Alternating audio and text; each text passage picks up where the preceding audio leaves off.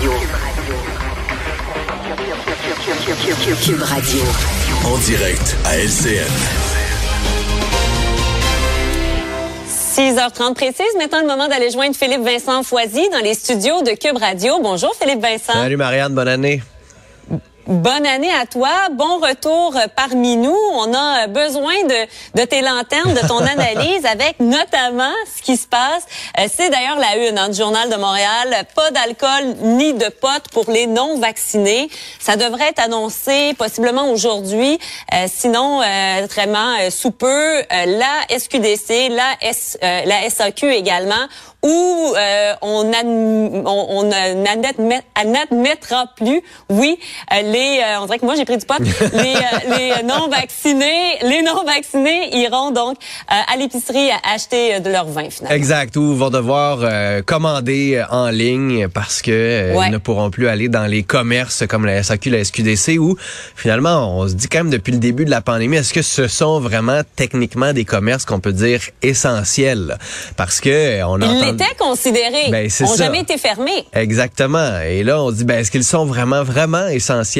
Pour euh, les non-vaccinés? Parce que François Legault disait, ben, c'est sûr que toutes les mesures qu'on applique en ce moment, couvre-feu, par exemple, fermeture des restaurants, des salles de spectacle, des cinémas et autres, ça touche tout le monde. Et c'était normalement le principal avantage d'avoir son passeport vaccinal, c'est-à-dire la vie normale, je peux la vivre parce que je suis vacciné. Mais là, la vie normale, on me l'a, complètement coupé. Et on m'impose toutes ces mesures-là, alors que normalement, j'ai tout ce qu'il faut. J'ai fait tout ce qu'on m'a demandé depuis le début. J'ai été vacciné, j'ai eu mes deux doses. Après, qu'est-ce que vous voulez de plus? Donc, on ajoute ces mesures-là, on les ajouterait, ces mesures-là, SAQ et SQDC, comme façon supplémentaire de dire, regardez, vous n'êtes pas vacciné, vous ne pouvez pas avoir accès à cette euh, vie un peu plus normale. Et pourquoi? Parce que là, les non-vaccinés vont dire, oui, mais il y a beaucoup de gens vaccinés qui se retrouvent à l'hôpital. C'est vrai, mais quand on regarde les chiffres, là, mettons qu'on fait un gros chiffron de 1000 personnes hospitalisées à cause de la COVID, ça d'ailleurs, c'est pas clair et ça va nous prendre ces chiffres-là très bientôt de la part du mm-hmm. gouvernement. Il y en a combien qui sont hospitalisés à cause de la COVID. Il y en a combien qui sont hospitalisés et qui ont la COVID? C'est quand même pas mal différent, ces deux chiffres-là. Mais mettons qu'il y en a 1000 à peu près là, qui sont hospitalisés à cause de la COVID. Là-dedans, la moitié, donc 500 personnes ne sont pas vaccinés. C'est un poids mm. complètement disproportionné par rapport à la, à la proportion dans la population en général qui sont autour de 10 Normalement, il devrait être uniquement 100. Donc, il y a quand même 400 personnes non vaccinées qui ajoutent une énorme lourdeur mm. sur un système qui était déjà défaillant, un système où il y a énormément de personnel qui sont isolés en ce moment à cause de la COVID. Alors, leur poids sur la collectivité, il est grand en ce moment, les non vaccinés. Alors, c'est normal qu'on essaie d'ajouter certaines mesures. Il y en a beaucoup qui se disaient peut-être que le couvre aurait pu être fait juste pour eux. Peut-être qu'on aurait pu interdire juste pour eux à certains commerces. Et là, c'est un pas dans cette direction-là. Avec la SAQ et la SQDC, ça pourrait faire mal. Mm-hmm.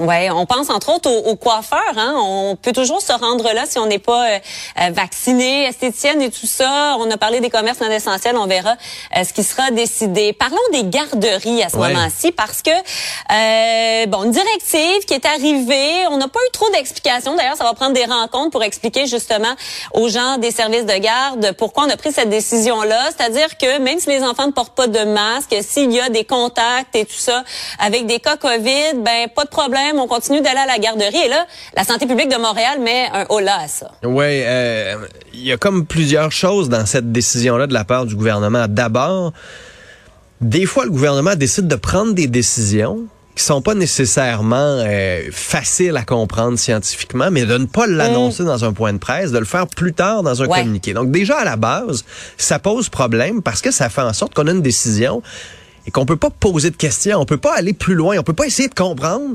Qu'est-ce qui a motivé cette décision-là? Le gouvernement ne fait pas la pédagogie de sa propre décision, mm. qui, dans ce cas-là, mm. est quand même controversée. On nous dit qu'on ne peut pas se voir, qu'on peut pas se rencontrer, que les gens asymptomatiques doivent encore, au Québec, on s'entend, être isolés pendant au moins dix jours. Et là, on va nous dire, dans les garderies, on va pouvoir se mêler, on va pouvoir avoir des gens qui sont asymptomatiques, des éducatrices qui le sont, qui le sont aussi, qui ont des cas contacts. C'est pas grave, tout le monde reste là, peuvent se transmettre la maladie. Ça pourrait engendrer des problèmes aussi dans les familles. Alors, énormément de questions ici, au point où la santé publique de Montréal a fait non, non, non, attendez, ça ne fonctionnera pas dans mon territoire. Et ça ajoute ça une autre question sur la crédibilité scientifique du docteur Horacio Arruda. Si lui prend ce genre de mm. décisions-là, qui sont remises en question par des scientifiques comme Mylène Drouin, ça pose énormément de questions sur sa crédibilité. Et si le gouvernement veut garder Horacio Arruda, s'assurer que ses décisions soient prises au sérieux, va devoir faire énormément de pédagogie au cours des prochains jours pour expliquer ces décisions, mm. les clarifier, le couvre-feu et autres. Il y en a énormément de questions. Et en ce moment, on a encore peu de réponses. Et là, on a beau être restrictif, mais il faut aussi être proactif. Quand on parle de troisième dose, euh, avoir un rendez-vous pour une troisième dose, souvent il est très très loin. Je pense entre autres aux professeurs qui sont maintenant admissibles à la troisième dose, mais euh, bon, l'école en principe reprend le 17 ben et les rendez-vous viennent beaucoup plus tard. Euh, et là, le dépistage, ben là, ça c'est une autre question. avoir un test, que ce soit rapide ou PCR, là, c'est à peu près impossible en ce moment. Là. Ah, Marianne, moi, pendant les fêtes, quand le gouvernement a dit on est en avant de la parade, là, je pense que mm. ma mâchoire était à terre. Je ne comprenais pas comment on pouvait dire je suis en avant de la parade alors qu'on était en retard à ce point-là pour la troisième dose. Justin Trudeau va se faire vacciner aujourd'hui en Ontario. S'il était au Québec, il faudrait peut-être qu'attendre quoi en mai, avril? On ne sait pas encore exactement. Les jeunes de 40 à 50 ans vont se faire vacciner quand? Il y en a qui ont pris leur rendez-vous pendant mm. les fêtes. C'est dans un mois. C'est super loin. Tu le disais, pour les tests rapides, faire la file 2, 3, 4 heures. Voyons, on est au Québec. là. On n'est pas, euh, je veux dire, en URSS ou dans un pays où il faut faire la file pendant des heures. Comme ça, ça n'a aucun bon sens en ce moment, cette gestion-là. C'est un gros problème et là aussi, il va falloir être proactif pour répondre. L'armée s'en vient pour aider un peu à coordonner toute cette campagne de vaccination, mais clairement, il va falloir rattraper le temps perdu. On nous dit que c'est un enjeu de personnel. C'est vrai, je comprends. Mais Mané, ce sont des outils que le gouvernement a qu'il a négligé au cours des derniers mois, qui auraient dû être mis en place plus tôt. Et là, c'est la population qui paye. Merci beaucoup, Philippe Vincent. Salut, Marianne. À demain, mon cher. Cube Radio.